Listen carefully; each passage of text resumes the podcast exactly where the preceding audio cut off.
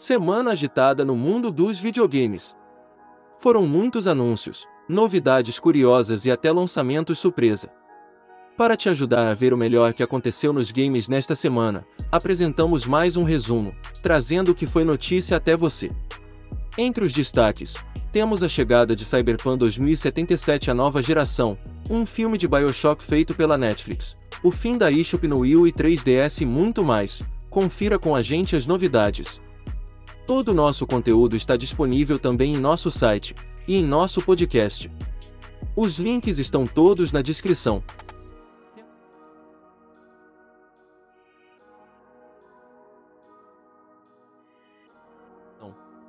Remaster de GoldenEye pode estar chegando. Um novo rumor surge indicando que uma remasterização de GoldenEye 007 está bem próxima de ser anunciada. O game seria lançado para Xbox, mas poderia ser um título multiplataforma. Segundo um jornalista, a remasterização pode ser anunciada dentro das próximas duas semanas, e que quem faria o anúncio seria a Microsoft, ao invés da Nintendo, que detinha os direitos do game até então. Resident Evil Gaiden está recebendo um remake em 3D feito por fãs.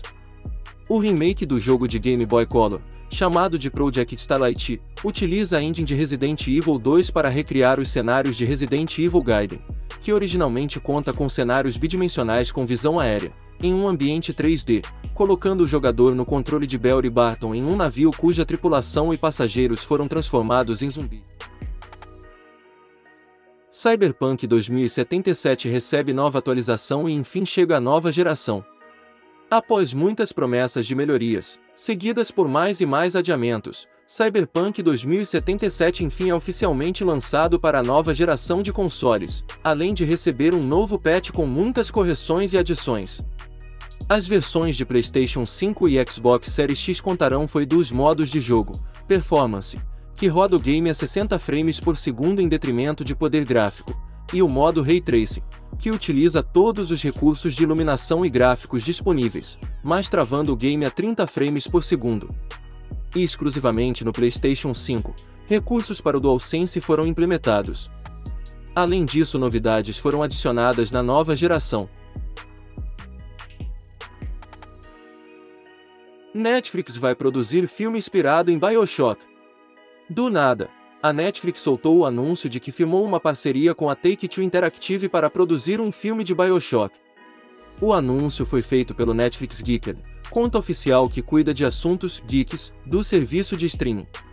O anúncio não fala nada sobre o filme ser em live action, com atores reais, ou seja, pode ser que a adaptação seja produzida em computação gráfica, ou algum outro formato eShop do Wii e 3DS será descontinuado em 2023.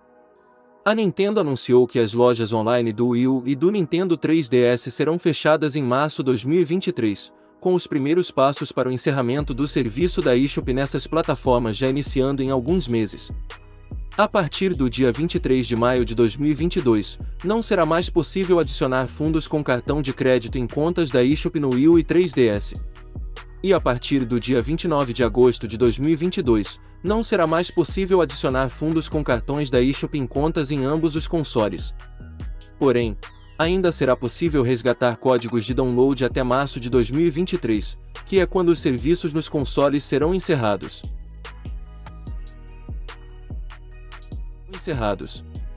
Final Vendetta é um novo game retro inspirado nos clássicos de pancadaria.